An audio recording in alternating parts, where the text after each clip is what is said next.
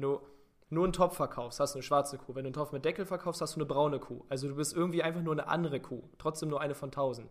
Wenn du aber vielleicht jetzt einen Topf verkaufst, der Griffe hat, die absolut niemals heiß werden, egal ob Lava in dem Topf ist, und du kannst den Topf sogar von unten anfassen mit der Hand, obwohl Lava drin ist, dann hättest du etwas so dermaßen Außergewöhnliches, dass du quasi eine, eine lilane Kuh wärst. Und wenn die Leute jetzt schon darauf getrimmt sind, alles zu ignorieren in so einer Kuhweide, aber da steht eine lilane Kuh drin, dann hast du die Aufmerksamkeit der Leute. Und dann hast du quasi etwas geschafft, wo es das wert ist, drüber zu reden. Du musst etwas erschaffen, das so außergewöhnlich und gut ist oder toll ist, dass die Leute so begeistert sind, sie müssen es noch einer weiteren Person erzählen, bevor sie schlafen gehen. So, ey Marc, ich habe mir einen Topf gekauft, da habe ich gerade äh, Lava drin und ich halte den Topf mit meiner flachen Hand von unten fest. Und du sagst, das ist ja krass, das gucke ich mir mal an. Weil das ist wirklich was Besonderes. Die Leute sollten sich mehr Gedanken darüber machen, etwas zu erschaffen, wo es es wert ist, darüber zu reden.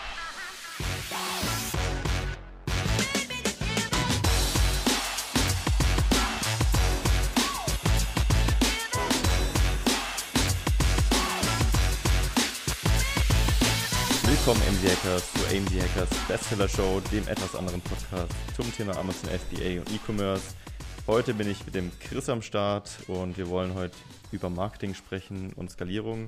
Und zwar über verschiedene Ansätze, die einige, glaube ich, nicht so auf dem Schirm haben, die ich selbst auch erst äh, durch Chris so ein bisschen mitbekommen habe. Der hat da immer ganz äh, andere Ideen und Verbesserungsmöglichkeiten und darüber wollen wir heute mal quatschen. Genau. Was geht ab, Chris? Ja, wunderschönen guten Tag alle zusammen. Hallo Marc, mein Liebster.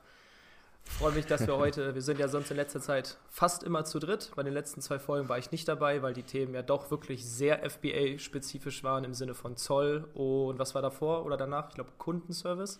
Kundenservice, ja. Genau. Und heute machen wir es mal zu zweit. Ein bisschen mehr Richtung Marketing, Richtung Skalierung. Und ja, ich freue mich auf die Folge. Und das Ganze würzen wir noch ein bisschen mit einem kleinen Spiel, was wir heute spielen werden. Wir haben von Yannick, unsere Mitarbeiter, ein paar nette Trickfragen bekommen. Also diese klassischen Kopfnüsse würde ich es nennen. Ich bin super schlecht in solchen Sachen, deswegen wird es auf jeden Fall sehr interessant werden. Ich schätze Chris so ein, dass er da ganz gut ist und sowas. Aber schauen wir mal, wo wir am Ende landen. Und ja, der Verlierer, der muss dann auch noch eine Kleinigkeit als Strafe machen. Und schauen wir mal, ja, wer sich da behaupten kann. Bin gespannt. Jo, dann schieß mal los. Was ist äh, das Erste, was du den Leuten mitgeben willst? Okay, ähm, kurz überlegen, wie ich das Ganze am besten anfange. Also ich habe so ein paar Punkte, die mich allgemein so in der Marketing-Szene in Deutschland ein bisschen stören, weil sich das Ganze ähm, so ein bisschen in die, also schon die letzten Jahre in die teilweise falsche, was heißt falsche Richtung? Richtung falsch gibt es nicht, aber eine Richtung entwickelt, die finde ich nicht unbedingt immer Marketing gerecht wird. Ähm, ich komme zwar selber so ein bisschen aus der Performance-Marketing-Branche, wo es wirklich nur um Zahlen geht und ähm, Advertising, also bezahlte Werbung, ähm, entwickle mich aber jetzt so ein bisschen mehr in die Richtung wirkliches Marketing, also Markenaufbau und nicht einfach nur Aufmerksamkeit ja, klauen von den Leuten. Und das ist auch schon so ein bisschen der erste Punkt, den ich, den ich angehen möchte. Also man kann wirklich unterscheiden, ist man ein Marketer oder ist man ein Advertiser? Wenn du Advertiser bist, dann ist meistens dein Ziel, einfach die Aufmerksamkeit von Leuten zu, zu klauen, zu unterbrechen. Also so funktionieren ja mittlerweile alle Werbeanzeigen. Wenn du auf Facebook bist und durchscrollst, jeder versucht irgendwie deine Aufmerksamkeit zu gewinnen. So. Das heißt, wir versuchen dann quasi so ein, so ein Push-Marketing zu machen, was auch, wie gesagt, grundsätzlich nicht falsch ist, aber viele legen da, oder Push-Advertising würde ich es nennen. Und viele setzen das gleich mit Marketing. Ja, einfach den Leuten was vor die Augen zu setzen und sagen, hier, hier, hier, hier, hier, hier. Das ist kein Marketing, das ist Advertising, weil du willst nur Aufmerksamkeit haben. So. Ähm, worauf wollte ich jetzt hinaus? Jetzt habe ich ein kleines bisschen den Faden verloren. Also, mir geht es darum, nur aufmerksam zu klauen, äh, Aufmerksamkeit zu klauen, ist einfach kein Marketing. Marketing ist was anderes. Marketing ist, wenn du wirklich versuchst, etwas zu verändern. Da geht es um den Prozess, etwas besser zu machen. Jetzt mal auf, auf Marks Beispiel. Mark möchte für die CrossFit-Nische ähm, Ausrüstung, also zum Beispiel Handschuhe oder Shirts, Hosen, was auch, oder Springseile, ähm, bereitzustellen, um es den Athleten, um Athleten zu fördern, dass sie, wenn sie Wettkämpfe machen oder Bestleistungen erzielen wollen, dass sie sich zum Beispiel nicht abgelenkt fühlen von ihren kaputten Händen und Marks Handschuhe benutzen. Also das Ziel von dem Marketing, das Wort Mark schon wieder mit drin, ist halt etwas für andere Leute besser zu machen. Weil sonst könnte Mark auch einfach 0815 Produkte machen und die ganze Zeit den Leuten das einfach nur vors, vors Gesicht halten. Und häufig ist es dann relativ enttäuschend, wenn man halt nur die Schiene fährt, ich mache etwas, was relativ 0815 ist und willst den Leuten dann einfach vor die Nase setzen und sagen, hier, hier, hier, hier, hier, immer wieder.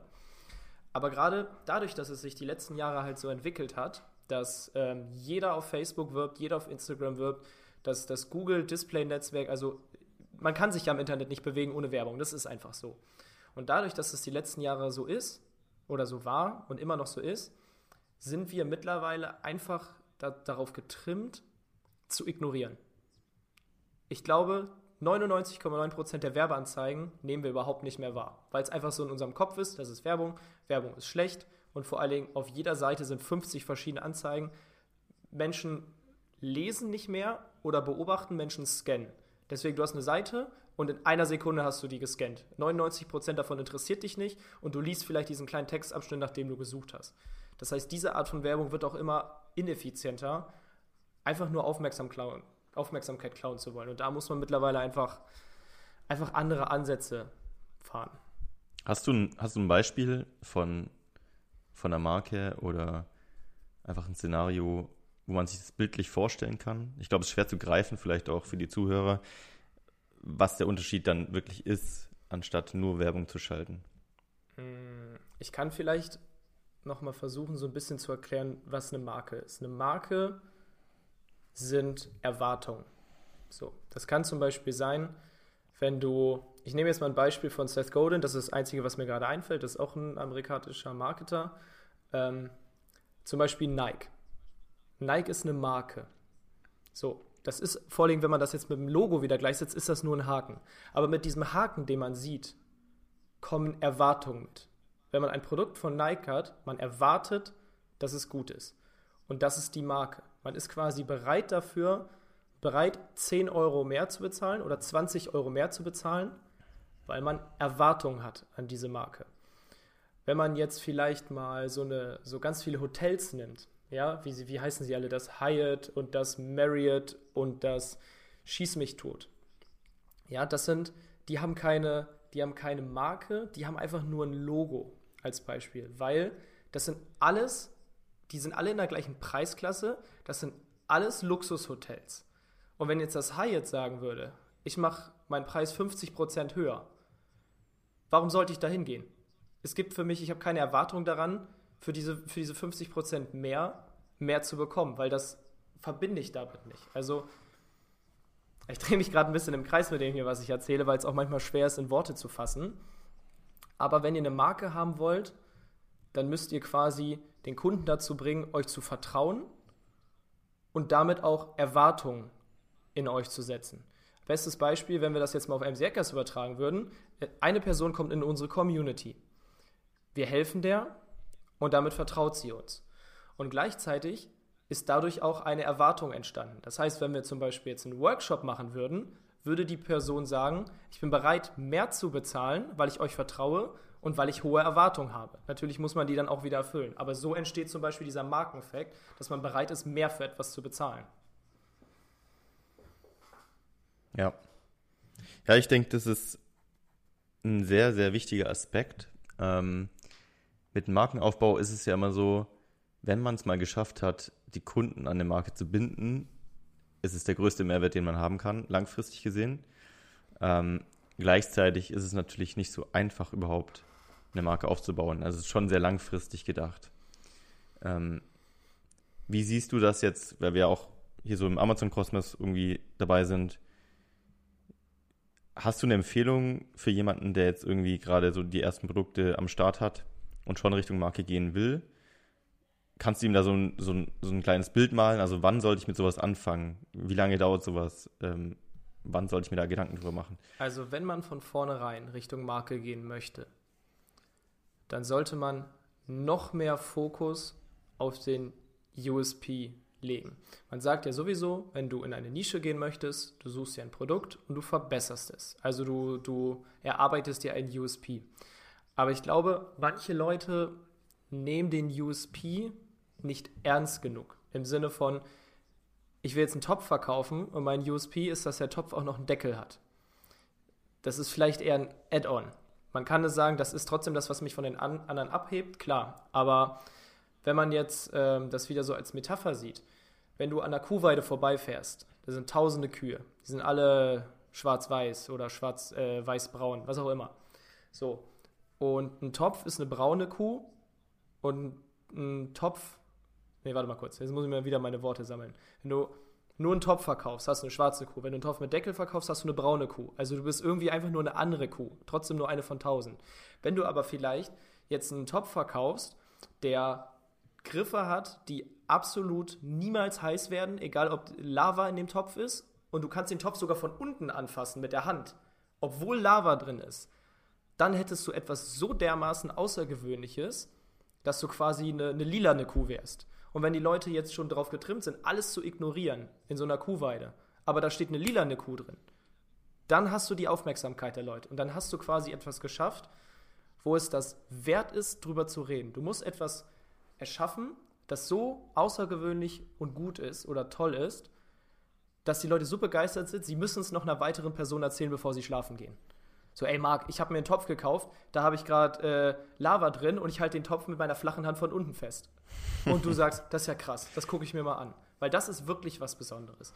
Die Leute sollten sich mehr Gedanken darüber machen, etwas zu erschaffen, wo es es wert ist, darüber zu reden. Ja. Wenn wir schon äh, gerade von Kühen und Weiden sprechen, habe ich da schon die erste Frage für dich. Hat die was mit Kühen zu tun? Fast. Ähm, ich lese sie dir mal vor. Und ja, ich bin gespannt, was du, was du sagst. Also, erste Frage unseres Quiz. Ein Bauer hat 15 Schafe. Okay, wir machen es jetzt mal mit Kühen, weil wir sind ja schon bei Kühen. Sagen wir, ein Bauer hat 15 Kühe. Alle laufen in den Wald, außer neun.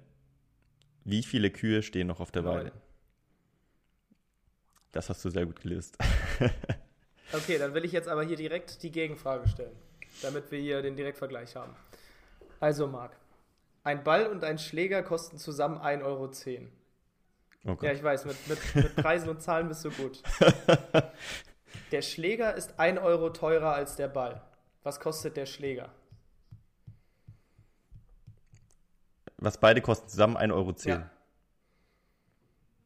Und was war teurer? Der Schläger ist 1 Euro teurer als der Ball. Was kostet der Schläger?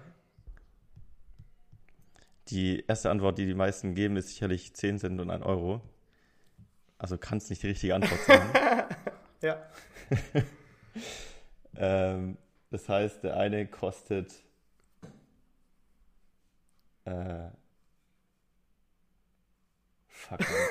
Moment. Ich hasse diese Frage einfach so sehr. Okay, wenn der eine 1 Euro teurer ist, dann bleiben eigentlich nur noch.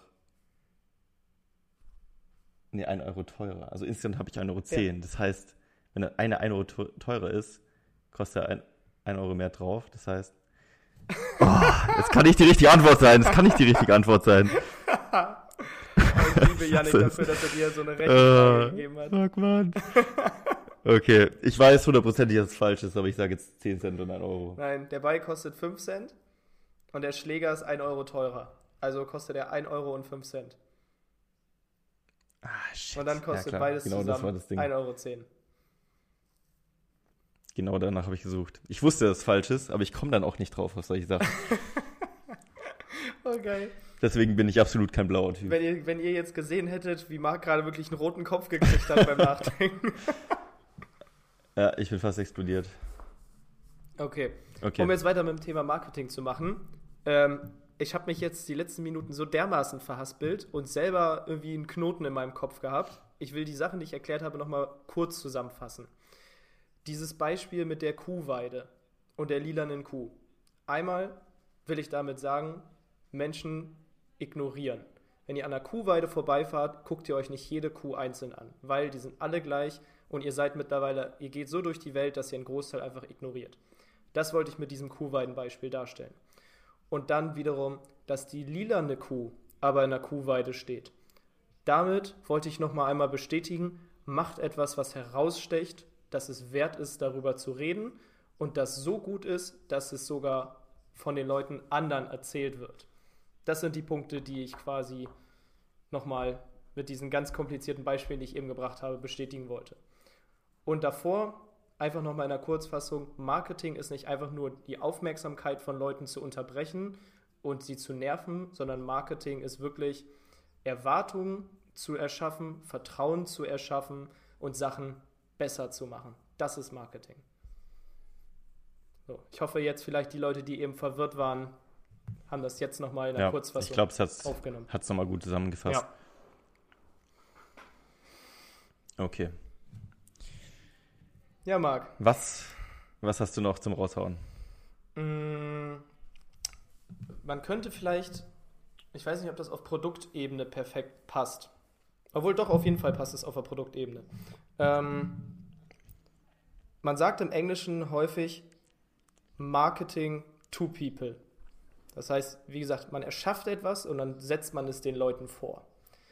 Was aber viel besser funktioniert, ist Marketing with people.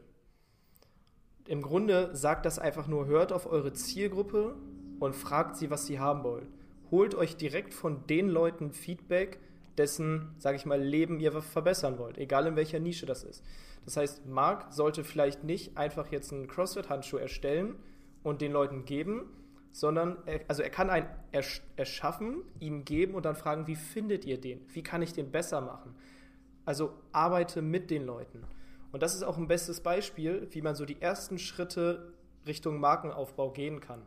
Und zwar, wenn ihr, selbst wenn ihr nur ein Produkt habt, ihr wollt damit aber wirklich Richtung Brand gehen.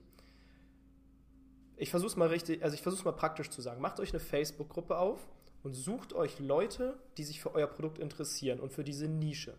Wenn die das Produkt haben, fragt die, hey, was kann ich an dem Produkt verbessern? Was gefällt euch daran vielleicht nicht? So, das ist erstmal super wertvolles Feedback. Wenn es jetzt wirklich so ist, dass an eurem Produkt noch was zu verbessern ist und ihr verbessert es und dann sagt ihr dieser Facebook-Gruppe, hey, wir haben, ich habe euer Feedback bekommen, ich habe das Produkt verbessert und ich würde das ein paar von euch vielleicht sogar mal kostenlos zuschicken, damit ihr es mal testet, dann hättet ihr schon einen riesen Meilenstein im Markenaufbau geschafft, weil ihr habt euch das Vertrauen von den Leuten geholt, weil sie haben was bei euch gekauft, sie haben gesagt, das würden wir gut finden und ihr habt es gemacht. Und plötzlich habt ihr eine Beziehung zu diesen Menschen aufgebaut. So, und wenn ihr jetzt, könnt ihr auch noch die Zielgruppe fragen, hey, klasse, dass euch dieses Produkt gefällt. Was würdet ihr euch vielleicht wünschen, was ich nochmal für euch herstelle? Ja, zum Beispiel ein CrossFit Springseil. Okay, Springseil cool, kann ich für euch machen. Was ist euch denn wichtig an so einem Springseil? Ja, das muss A, B und C haben und darf auf gar keinen Fall D haben. Okay, ich habe mal Samples bestellt aus China, vielleicht nicht nur eins, um selber anzugucken, vielleicht sogar fünf. Oder ihr habt erst zehn bestellt, eins rausgesucht und von dem bestellt ihr fünf und das schickt ihr mal an eure Community oder an ein paar Ausgewählte aus der Community und fragt so, hey, das hier ist gerade so das Nonplusultra, was ich für euch herstellen kann. Seid ihr damit zufrieden? Ja, nein. Wenn ja, klasse, Bestellung geht raus. Wenn nein, okay, was muss ich noch verbessern? Und ihr feilt noch ein bisschen mehr an dem Produkt. So. Und wenn ihr das dann gemacht habt und sagt, hey Leute, danke für euer Feedback, das perfekte Produkt ist jetzt da dann werden es alle kaufen, weil sie hatten schon ein Produkt von euch, vertrauen euch und sie haben sogar das Gefühl, sie durften mitentscheiden, was an diesem Produkt wichtig ist. Und das, das wirkt vielleicht klein, aber überlegt mal, wenn ihr in so einer Gruppe 200 Leute habt und 200 Leute kaufen ein Produkt für 10 Euro, dann habt ihr schon 2000 Euro gemacht. So, das ist für den Anfang ist es eine gute Summe Geld. Und vielleicht kaufen dann, ähm, irgendwann habt ihr da 2000 Leute drin die jeweils dann noch ein Produkt für 10 Euro kaufen. Und jetzt könnt ihr euch das hochrechnen, wie schnell so eine kleine Menge an Menschen trotzdem einen Großteil an Umsatz machen kann, weil ihr halt einfach in diesem Sinne eine Marke habt, weil die Leute euch vertrauen und auch Erwartungen an euch haben. Die Leute werden erwarten, okay, wir erwarten, dass du weiterhin uns nach Feedback fragst und auch auf unser Feedback hörst. Wenn du das machst, vertrauen wir dir und werden wir dir auch immer weiter alles, was du machst, bezahlen. Und so funktioniert dann eine Marke. Eine Marke funktioniert nicht für Menschen, eine Marke funktioniert mit Menschen. Und dann muss man nämlich auch mal überlegen. Man sagt ja so, eine Faustregel, okay, ich weiß nicht, ob das nur in der Beratung so ist, aber wenn man 1000 Leute hat, die alles kaufen, was man auf den Markt bringt, dann hat man eigentlich ausgesorgt. So, und deswegen muss man auch manchmal nachdenken, wo man den Fokus drauf liegt. Will man nur neue Kunden für bestehende Produkte haben oder will man vielleicht auch neue Produkte für bestehende Kunden machen? Das sind zwei verschiedene Wege, wie man wachsen kann. Aber häufig wird der eine Weg, nämlich neue Produkte für bestehende Kunden zu bringen, ähm, ein bisschen außer Acht gelassen. Obwohl neue Produkte für bestehende Kunden viel, viel, viel, viel, viel, viel leichter ist als neue Kunden für bestehende Produkte. Das ist ja dieses Beispiel, der erste Kauf ist der schwerste, danach wird es immer leichter, weil die Leute euch vertrauen, Erwartungen haben und sich zu eurer Marke gebunden fühlen. Ja. Das also der Punkt, Produkte mit, mit den Kunden zu entwickeln, finde ich eine super nice Idee. Ich beobachte das auch öfters mal bei so den klassischen Instagram-Influencern, Bloggern und so weiter. Wenn die Produkte rausbringen, entwickeln die die immer zusammen mit ihren Followern. Erstens, weil sie dann genau das entwickeln können, was alle eigentlich wirklich wollen. Und zweitens, dann keiner sagen kann, das brauche ich nicht. Weil erstens ist es genau das, was alle wollen. Und zweitens hat man dann als Kunde oder Follower das Gefühl, ich habe das mitentwickelt und man hat dann schon fast die Verpflichtung, es zu kaufen. Man fühlt sich geil, wenn man es ja. kaufen kann, weil man weiß, ich habe mitgewirkt. Man kauft einen Teil von sich selbst praktisch. Ja. Und das ist natürlich super geil. Ähm, und das geht natürlich genauso im, im E-Commerce-Bereich. Ähm, ich kenne, also mir fallen spontan zwei FBA-Seller ein, sehr große, ähm, die das so gemacht haben, auch mit ihren Kunden, die eine große Gruppe aufgebaut haben in Facebook, da immer wieder ihre Produktentwicklung gemacht haben, gefragt, wollt ihr die Version, wollt ihr die Farbe, was ist euch wichtig, haben Samples verteilt ähm, und ja, haben so ihr Produkt entwickelt, haben dann direkt auch für die ersten die Sales gemacht. Und nicht nur die Sales natürlich, sondern auch, ihr müsst überlegen, diejenigen, die das Produkt mitentwickelt haben und dann feiern, die geben alle Bewertungen auf Amazon und die werden sicherlich gut sein. Und das ist schon ein großer Hebel, äh, den man da nutzen kann. Ähm, die Frage ist natürlich, vielleicht hast du da ein paar, ja nicht Quick Hacks, aber ein paar Strategien. Wie schaffe ich es denn, so eine Gruppe möglichst ohne großes Budget und Ressourcen aufzubauen? Hm. Also meine Standardantwort wäre jetzt wie immer Facebook-Ads gewesen, damit kann man alles machen. Aber also vielleicht geht der Anfang ein bisschen langsam. Ja, wenn man die Gruppe aufmacht, man erstmal ein paar Leute einlädt. Aber wenn man Leute drin hat, wo man weiß, die gehören ähm, wirklich zur Zielgruppe, dann kann man die auch einfach fragen, so, hey, habt ihr Leute in eurem Umkreis, für die es interessant ist? Ich würde mich mega freuen, wenn ihr die Gruppe einladet, äh, die Leute in die Gruppe einladet. Dann habt ihr in Facebook-Gruppen rechts auch die Möglichkeit, passende Menschen einzuladen. Also ich werden Menschen vorgeschlagen, die in diese Gruppe reinpassen würden. Und die Gruppe wächst dann einfach aber lang, auch langsam, aber sicher. Ihr könnt die Facebook-Gruppe auf eurem Online-Shop promoten. Ihr könnt vielleicht ein E-Book rausgeben, wo ihr sagt, hey, werd doch mal Teil unserer Facebook-Gruppe und tauscht dich mit uns aus. Die Sache ist, der Anfang ist vielleicht ein bisschen steinig, aber nur wenn man nach zwei Wochen oder vier Wochen noch keine 1000 Leute in der Gruppe hat, darf man nicht direkt den Kopf in den Sand stecken. Auch 100 Leute sind schon eine super wichtige Zielgruppe. Und ansonsten Facebook-Ads, wenn man das Budget hat. Ja, ist ja auch was, was sich mitentwickelt. Also vielleicht kann man das noch nicht wirklich fürs erste Produkt machen, wenn, wenn man es frisch startet, weil sonst dauert es einfach zu lange, bis man überhaupt mal was rausbringt. Aber wenn sich die Firma weiterentwickelt und die Marke langsam aufbaut, ist es auf jeden Fall ein Asset, was sich richtig krass lohnt. Ja, am Anfang ist das viel zu früh. Da, wie ein sehr bekannter Mensch sagen würde, muss man sich erstmal auf die Basics konzentrieren und die erstmal die erstmal hinkriegen. Oh, oh, da, da kann ich anknüpfen. Ich habe nämlich eine Frage zum Mount Everest für dich. ähm, falls jemand gerade die Verbindung nicht äh, verstanden hat, ähm, es gibt ein Video von Carl S., wo er über die Basics und Mount Everest spricht oder auch ein Lied mittlerweile. Und ja, das hatten wir mal in einer von unseren Gruppen geteilt und deswegen sind wir da gerade gelandet. Und die Frage lautet, welcher Berg war vor der Entdeckung des Mount Everest der höchste Berg? Äh, soll das auch eine Trickfrage sein? Ich weiß es nicht. Welcher Berg war vor der Entdeckung des Mount Everest der höchste Berg? Welche Berge kennst du denn noch? Ich muss jetzt bei Karl Esser an die Zugspitze denken. Von der Zugspitze weg, ja. Also ja, keine Ahnung. Ich glaube, ich verstehe den Witz in der Frage nicht.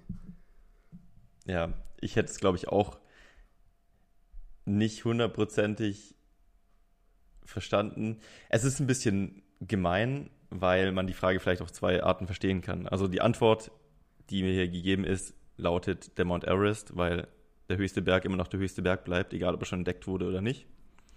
Ah, okay.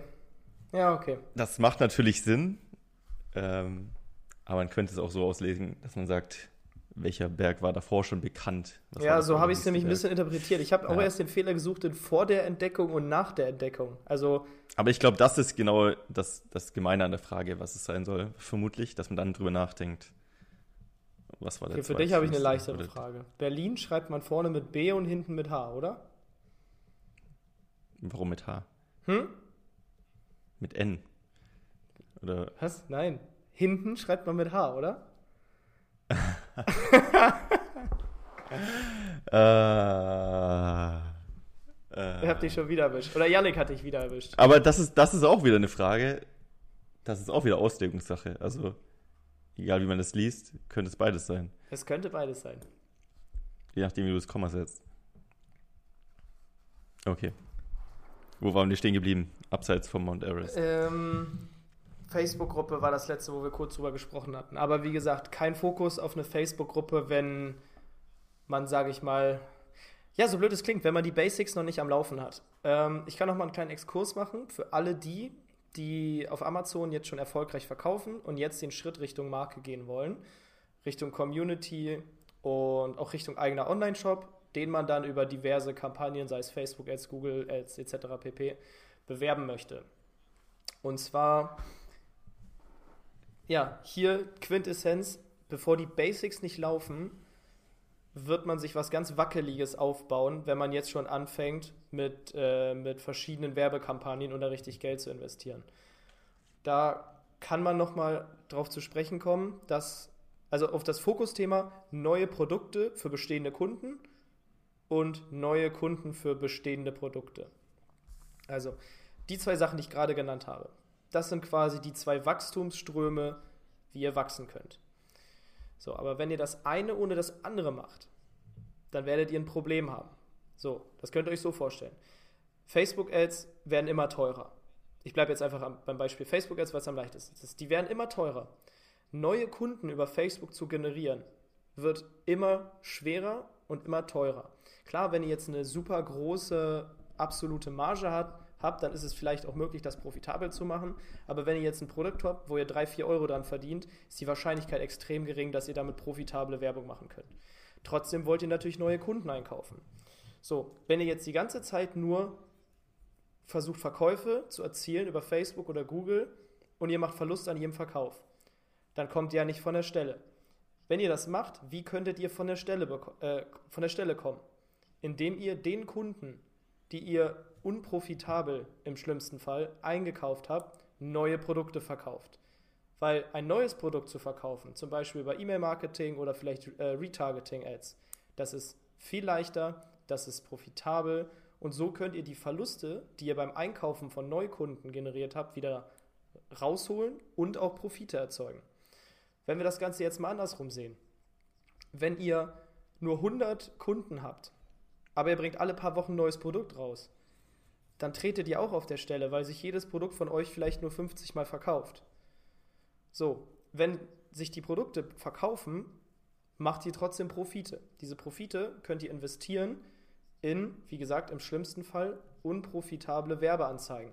Die bringen euch aber neue Kunden, die wiederum alle eure Produkte kaufen. Und da kommt das Geld wieder rein. Also das kann man sich bildlich vorstellen, wie zwei Säulen, die sich gegenseitig überholen und immer wieder einholen oder die sich auch einfach parallel entwickeln.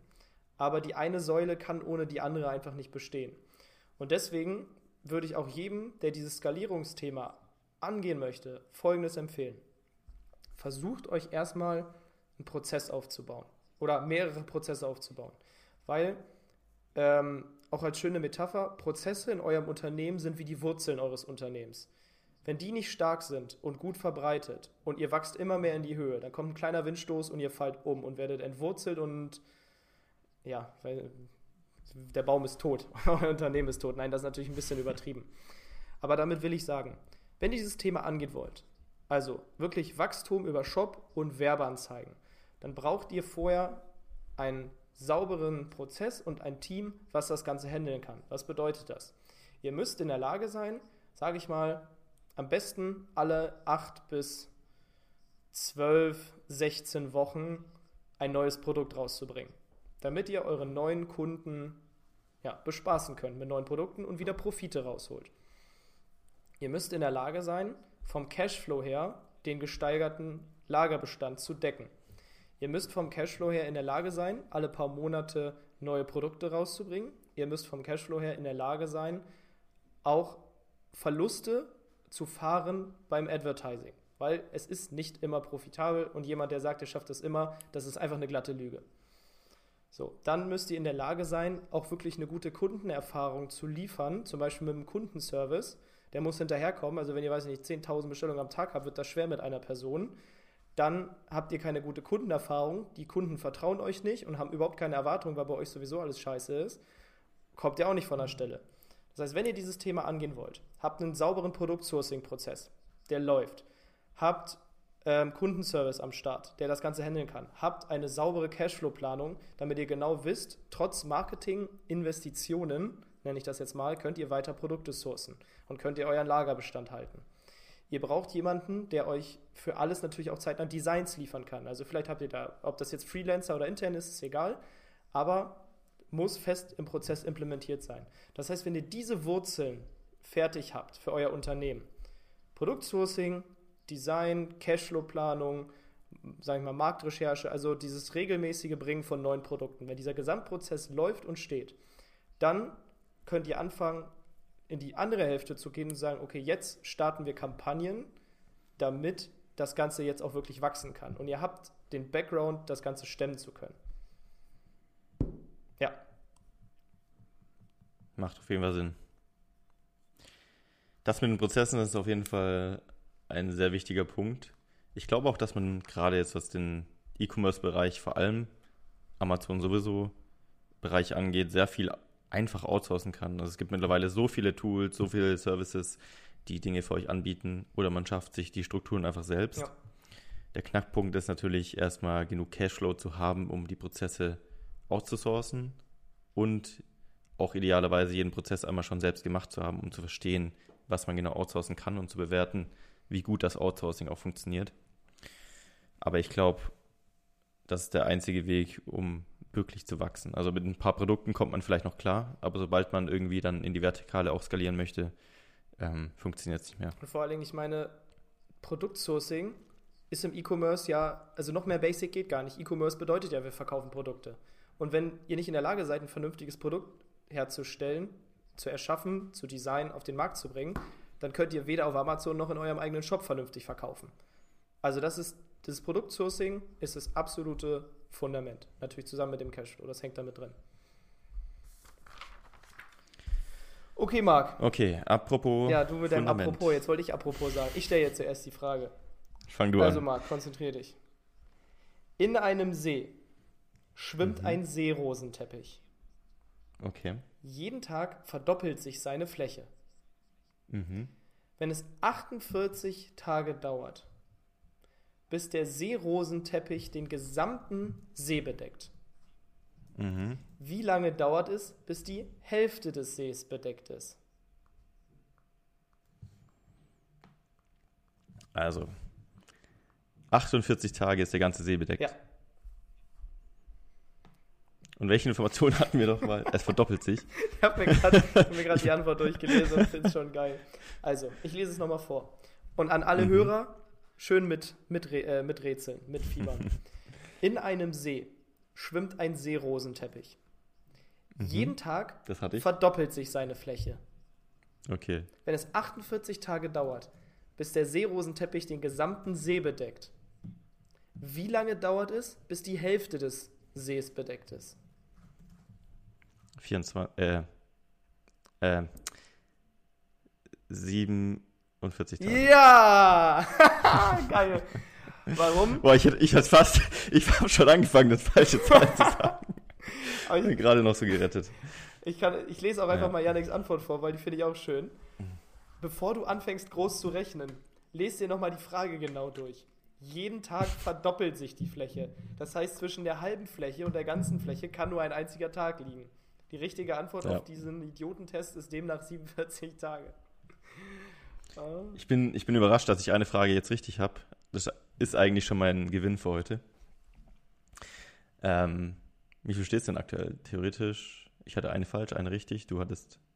Eine falsch, eine, Eine richtig. falsch, Du eine hattest zwei richtig. falsch. Okay, aber ich darf dir jetzt noch äh, eine stellen, also kannst jetzt die Führung übernehmen.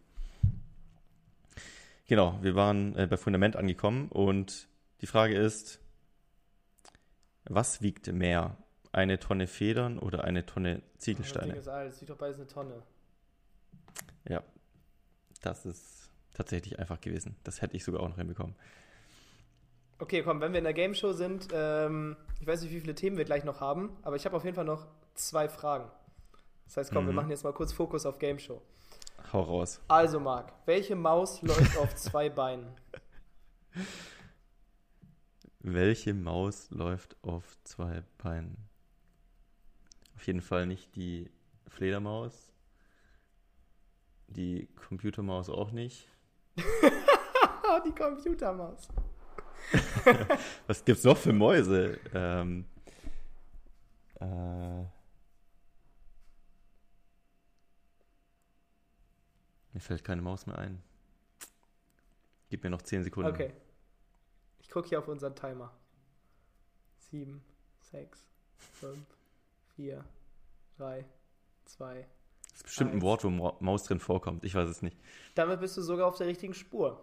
Wie Yannick so schön geschrieben hat, die Antwort auf diese Scherzfrage ist natürlich Mickey Maus. Ah. Ja gut, da hätte ich drauf kommen können. Okay, Marc. Ja. Welche Ente läuft auf zwei Beinen? Nochmal. Okay. Es gibt gibt's eine Cartoon-Figur, die äh, zwei Beine Ja, sag hat? doch mal. Wahrscheinlich nicht. Was für Enten mit Cartoon-Figuren? Ja, wo waren wir denn gerade? Donald Duck kenne ich noch. Ist das deine Antwort? Ja. Welche Ente läuft auf zwei Beinen? Donald Duck ist doch eine Ente, oder? Und welche Ente noch? Was gibt's noch für Enten?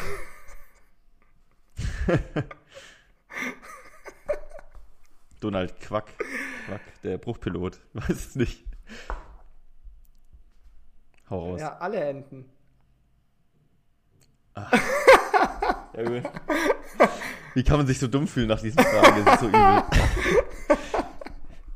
Oh, ist das geil. Ah. Oh, das gefällt mir. Aber ich meine, die würden nicht Trickfragen heißen, wenn nicht mehr Idioten als ich hier reinfallen würden. Von daher bin ich beruhigt. so, du müsstest auch noch zwei haben. Ja. Also, was haben wir noch übrig? Also, eine kleine Rechenfrage nochmal. Oh, shit. Bin ich froh, dass ich die nicht hatte. Ähm, teile 30 durch ein halb und zähle 10 dazu. Was kommt raus? 70. Wie bist du da drauf Ja, gekommen? 30 durch eineinhalb teilen sind 60. Das hast du gut gemacht, ja. Du warst gut in Mathe, oder? ich habe Informatik studiert. Und ich habe Mat Ja, ich okay. hab die Ma äh, Okay. Matheprüfung bis heute nicht bestanden. Kleiner Fun Fact. ich bin nur durch eine Modulprüfung. Aber das kann ich dir mal erzählen. Ich hatte früher im Studium Mathe und Statistik. Das war ein Modul. Und wir konnten Module als Gesamtnote bestehen. Das heißt, mein Modul musste besser als 4,0 sein.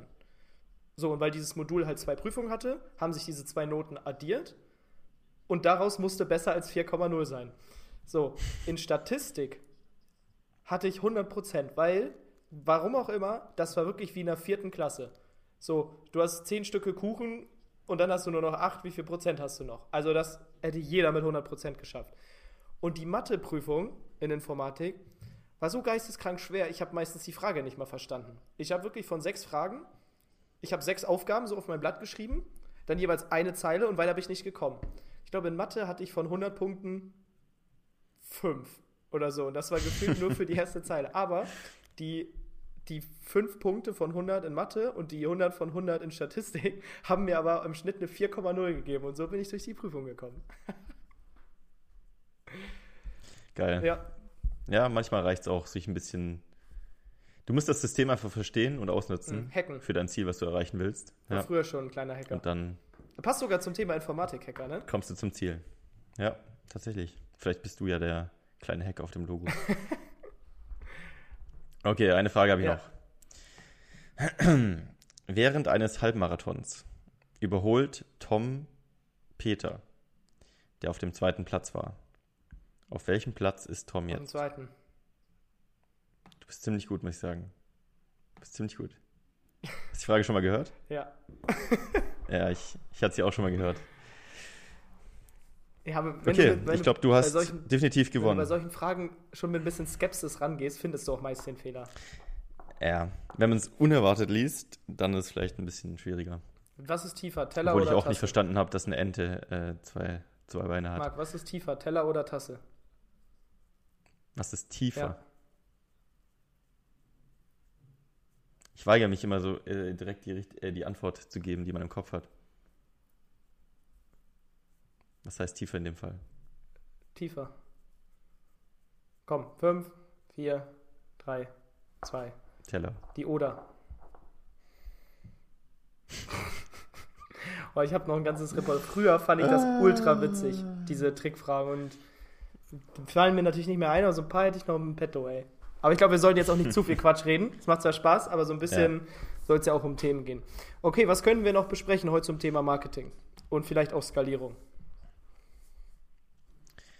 Hm, ja, wie, wie, wenn ich jetzt so mein Marketing on point habe, was wäre so der größte Hebel, um zu skalieren? Externer Traffic. Facebook Ads, Google Ads, Google Ads sind ja verschiedene Sachen. Google Ads sind ja Suchanzeigen-Ads, Shopping-Ads, YouTube-Ads, Display-Ads, also gefühlt fast alles, was man im Internet sieht. Und ich glaube, die Leute haben heutzutage ein bisschen Angst vor Facebook-Ads, Google-Ads, weil es wird immer teurer, es wird immer schwerer und man, man sagt einfach, Facebook-Ads funktionieren nicht mehr oder sind zu teuer. Antwort 1, oder was habe ich zuerst gesagt? Also schwerer werden sie. Ja, definitiv, weil es kommen immer mehr Marketer, die mitmachen. Und da Facebook eine Auktion ist, wenn du nur zwei Bieter hast, der eine bietet 1 Euro, der andere 2 Euro, dann bist du bei 2 Euro. Wenn du 50 Bieter hast und die sich gegenseitig auf 50 hochbieten, logisch wird das, was man am Ende bekommt, in der Auktion teurer. So funktioniert Facebook. Aber man sollte keine Angst vor diesen Kampagnen haben, weil wenn man einen guten Backend-Funnel hat, und das bedeutet einfach nur, jemand kauft bei euch und alles, was dann passiert, welche E-Mails bekommt der von euch? Was schenkt ihr dem? Wie kommuniziert ihr mit dem? Wie gut ist die Erfahrung? Wenn das gut ist und on point, dann kann eure technische Optimierung bei Facebook scheiße sein, eure Werbung kann scheiße sein, also vielleicht natürlich nicht kompletter Müll, aber ihr braucht dann nicht tausend Bilder, Split-Testen und Headlines und pipapo. Wenn der Backend-Funnel funktioniert und eure Produkte gut sind, dann funktioniert das Marketing auch auf Facebook. Weil dann wollen die Leute euer Produkt haben.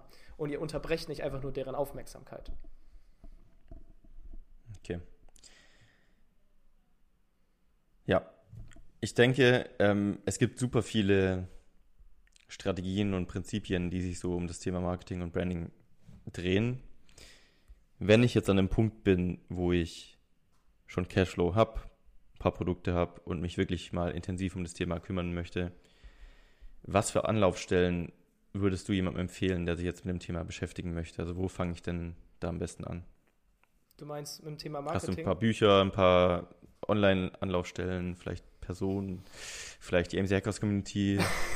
vielleicht die AMC Hackers Community, Zwinker, Zwinker. Ähm, ganz ehrlich, eigentlich muss man sich selber nur ein paar Fragen stellen und dann entsteht Marketing im eigenen Kopf. Zum Beispiel, mit welchen Menschen möchte ich arbeiten? Oder we welche Menschen möchte ich, welchen Menschen möchte ich ein besseres Leben verschaffen durch meine Produkte?